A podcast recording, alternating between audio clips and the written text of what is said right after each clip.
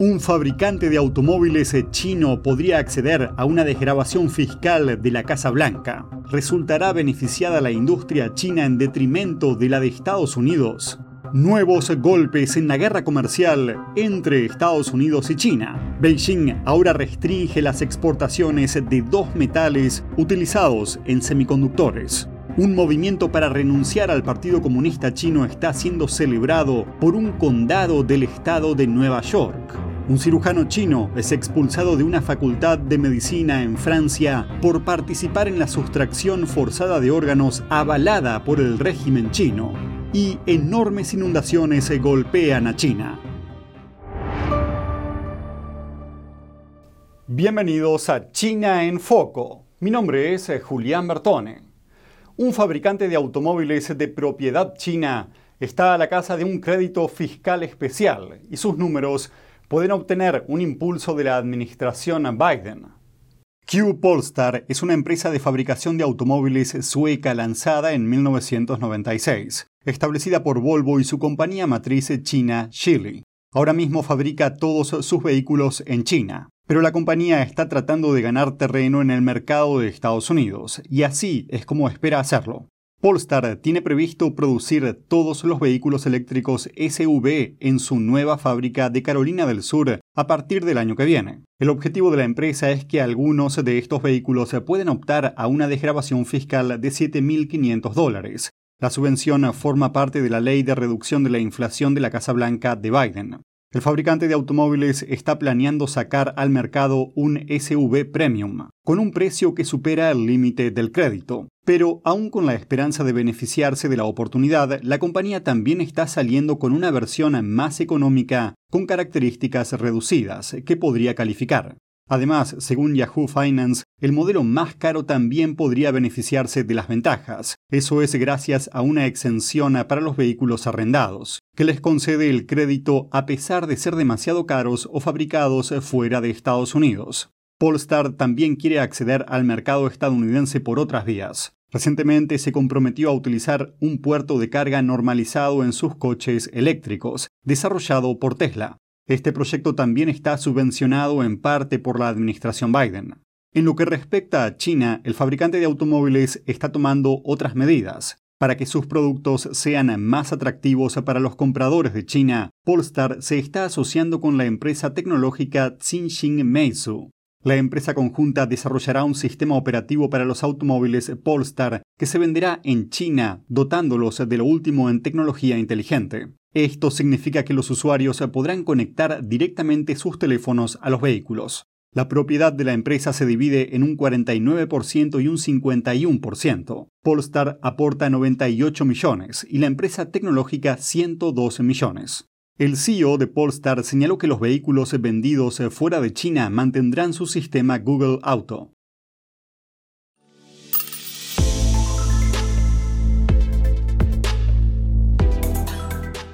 La guerra comercial entre Estados Unidos y China vuelve a intensificarse. Ahora Beijing está limitando las exportaciones de dos metales utilizados en los semiconductores. La medida es considerada una represalia por las restricciones impuestas por Estados Unidos a las ventas de semiconductores a China. El Ministerio de Comercio de China dijo el lunes que controlaría las exportaciones de productos de galio y germanio para proteger su seguridad nacional y sus intereses. Los exportadores deberán solicitar licencias e informar de los datos de los compradores extranjeros para poder seguir haciendo negocios, los metales se utilizan en semiconductores, paneles solares, vehículos eléctricos y estaciones de 5G. La medida puede causar más trastornos en las cadenas de suministro mundiales. La norma entrará en vigor el primero de agosto y las empresas se apresuran en reaccionar. El fabricante estadounidense de semiconductores AXT dijo el lunes que solicitaría inmediatamente permisos de exportación a través de su filial china. Otras empresas están tratando de almacenar productos antes de que entren en vigor los controles de exportación. Muchos compradores se prevén que podrían tardar hasta dos meses en obtener un permiso. Estados Unidos está preocupado por el uso que hace China de las tecnologías de inteligencia artificial en aplicaciones militares y está tomando medidas para frenar la exportación de chips de inteligencia artificial a China. Al parecer, Estados Unidos también quiere restringir el acceso de las empresas chinas a los servicios de computación en la nube estadounidenses y detener las operaciones en Estados Unidos de proveedores chinos de servicios en la nube, como Alibaba y Tencent. Las empresas de inteligencia artificial chinas pueden utilizar servicios en la nube y a terceros para eludir las normas de control de las exportaciones, y las restricciones pretenden cerrar esa brecha.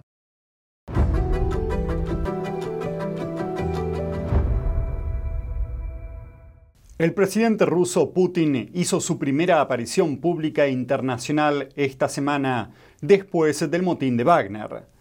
La Organización de Cooperación de Shanghai, UOCS, celebró una reunión virtual el martes. China y Rusia lideran el organismo.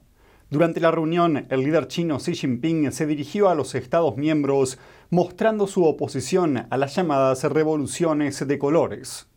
Las revoluciones de colores son un término utilizado para describir los movimientos de protesta contra los dictadores y los regímenes autoritarios. Xi Jinping también instó a los Estados miembros de la organización a aumentar su solidaridad comprometiéndose a ofrecer 3.700 millones de dólares para apoyar a Asia Central. Además de Beijing, India también está asumiendo un papel importante. El primer ministro Modi realizó una visita histórica a Washington el mes pasado, donde recibió una calurosa bienvenida. Washington busca mejorar la cooperación con el nuevo país más poblado del mundo, aunque una de las principales razones es frenar a la China comunista. Cabe señalar que Irán acaba de unirse a la OCS, convirtiéndose en su noveno miembro. Rusia también está presionando para que Bielorrusia se adhiera, uno de sus principales aliados. Ninguno de los miembros de la OCS condenó la guerra de Rusia contra Ucrania.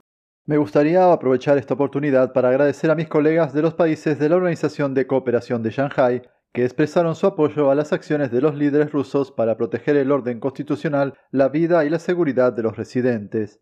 Occidente considera la OCS como una herramienta de China utilizada para unir a los países autoritarios contra organizaciones como la OTAN y para ayudarla a tomar el liderazgo de Asia Central y de la región Indo-Pacífica.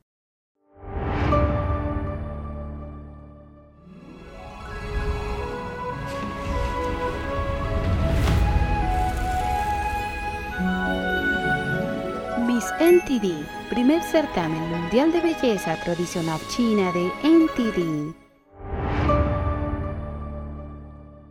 Con el inicio del mes de julio comenzaron las celebraciones por toda China.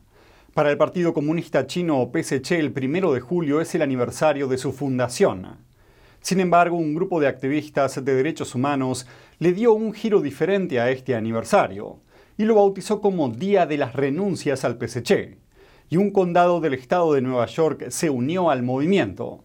Al mismo tiempo se celebraron actos similares en otras partes de Estados Unidos y otros lugares. El 28 de junio de este año fue un día especial para Nassau, un condado de Long Island al oeste de la ciudad de Nueva York. El día fue designado Día del Movimiento Tui-Dang en el condado de Nassau. El término Tui-Dang significa renuncia al Partido Comunista Chino, así como a sus dos grupos afiliados, la Liga Juvenil Comunista y los jóvenes pioneros comunistas. A día de hoy, más de 400 millones de chinos se sumaron a esta iniciativa. Cada vez más gente reconoce claramente la esencia del PSC. Vieron que el mal gobierno del PSC es la causa de desastres, rechazaron al PSC, renunciaron al PSC y se ganaron una nueva vida. Así que este año, a partir del 1 de julio, la crisis a la que se enfrenta el régimen del PSC no tiene precedentes. La proclama del condado de Nassau elogia la causa como un movimiento emergente no violento en China. El movimiento también designó el 1 de julio como Día Mundial de Tuidang. Es la misma fecha que el PSC utiliza para conmemorar su fundación. Durante el fin de semana se celebraron actos conmemorativos del Día Mundial de Tuidang. Aparecieron caravanas de coches cubiertos de eslóganes en las calles del Valle de San Gabriel en Los Ángeles, el barrio chino con mayor densidad de población del sur de California. Todos los automóviles, camionetas y camiones estaban cubiertos con pancartas que advertían contra el PSC en mandarín e inglés. Y en Nueva York, activistas de derechos humanos celebraron una manifestación anticomunista y anti-infiltración en Flushing para denunciar los crímenes del PSC. Los activistas también prendieron fuego a la bandera nacional del PSC. La verdadera fuerza de un partido político no reside en su número de personas. Cuantos más miembros corruptos tenga, más débil será su poder y mayor su crisis inherente. El movimiento Tuidang o de renuncia al PSC comenzó en 2004, cuando la edición en chino del periódico Epoch Times publicó por primera vez una serie editorial llamada Nueve comentarios sobre el Partido Comunista. La serie analiza la historia del PSC y su naturaleza, arrojando luz sobre sus doctrinas de ateísmo y de lucha violenta. Un centro de servicios globales en Flushing ayuda a la gente a renunciar al PSC usando seudónimos por razones de seguridad. Esto es lo que una persona que renunció recientemente escribió en el sitio web del centro. Cada año, el primero de julio marca el aniversario del Partido Comunista, así como el Día de los Sufrimientos de nuestro pueblo.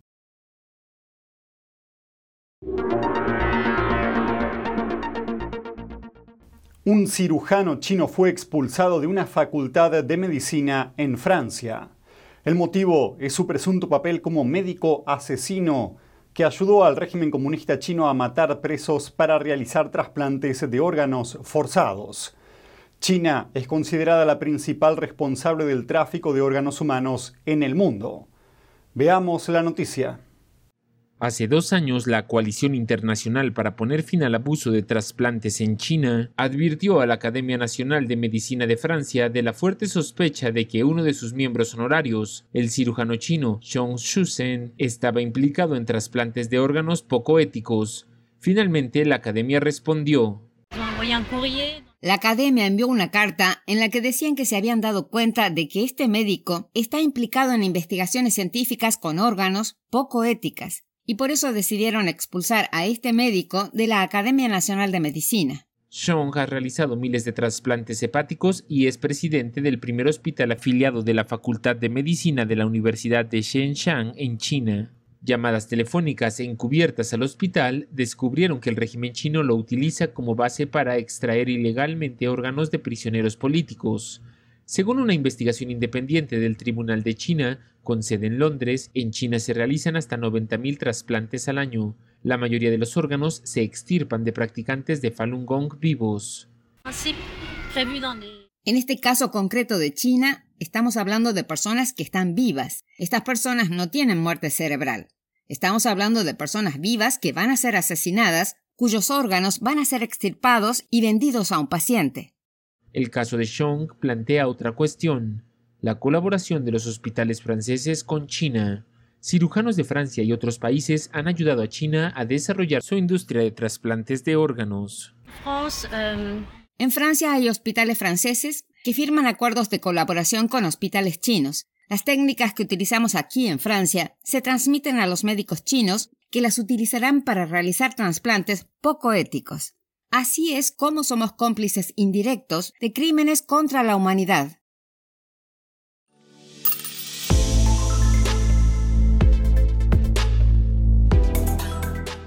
Mientras tanto, en China, inundaciones catastróficas están azotando a gran parte de la población. Veamos qué está pasando. Fuertes lluvias están anegando regiones y provocando corrimientos de tierra, causando graves daños, lo que se suma al ya elevado número de víctimas de la era post-pandémica en China. Recientemente una oficina local emitió una alerta advirtiendo de graves inundaciones provocadas por 50 ríos en nueve provincias. Corrimientos de tierra resultantes obligaron a evacuar a más de 900 personas. En la provincia de Hunan, en el sur de China, más de 10.000 personas se vieron obligadas a trasladarse a terrenos elevados debido a una inundación el domingo. Unas 23.000 viviendas sufrieron daños, 70 de las cuales quedaron totalmente destruidas, y grandes extensiones de tierras de cultivo quedaron bajo el agua. Se calcula que las pérdidas ascienden a casi 80 millones de dólares. Por otro lado, en el centro de China, una ciudad se enfrenta a la inundación más grave de los últimos 50 años. Los daños más importantes afectaron a edificios públicos y residencias. Desde finales de junio, lluvias casi constantes se provocaron fuertes corrientes fluviales. Pero, según la prensa estatal china, la precipitación media fue de 50 a 100 milímetros. En la actualidad, hasta 11 provincias esperan más precipitaciones para los próximos días. Se prevé que aproximadamente la mitad de China se vea afectada, especialmente las regiones húmedas del sur del país.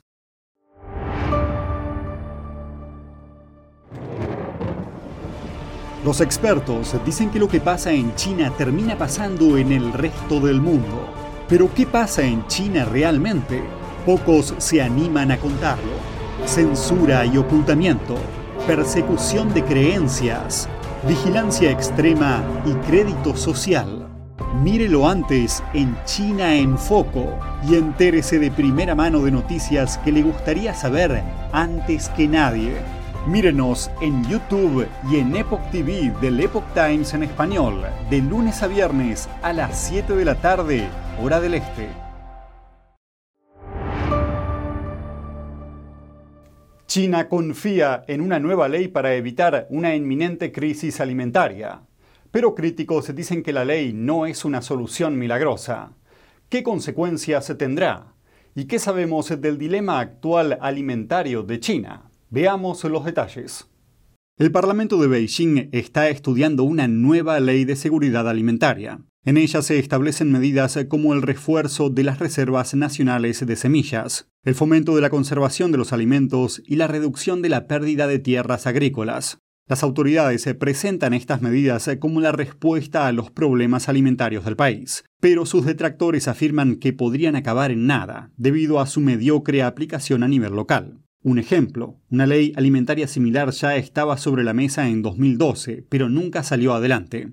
Como es habitual, la primera directiva de Beijing de cada año está orientada a la agricultura. Xi Jinping también considera la seguridad alimentaria una de sus principales preocupaciones en los últimos años. Pero con todas estas prioridades políticas, ¿cuál es el estado actual de la seguridad alimentaria en China? La producción de cereales del país aumentó en los últimos años, pero sigue siendo insuficiente para alimentar a una población de 1.400 millones de habitantes. Datos de la ONU muestran que más de 150 millones de chinos siguen sufriendo pobreza y desnutrición. Además, el clima extremo está debilitando aún más la producción de alimentos. El problema se complica por la falta de transparencia en el recuento de alimentos del país y la corrupción generalizada en su sistema de reservas de granos. China depende cada vez más de las importaciones de cereales. Beijing también está redoblando sus esfuerzos por almacenar este alimento básico, como consecuencia de la guerra en Ucrania y de las tensas relaciones con Estados Unidos y Australia. Según el Departamento de Agricultura de Estados Unidos, China podría haber acaparado ya más de la mitad del grano mundial a mediados de 2022. Recientemente también se dispararon alarmas cuando empresas chinas empezaron a comprar tierras agrícolas en Estados Unidos, lo que desató preocupaciones por la seguridad alimentaria en suelo estadounidense.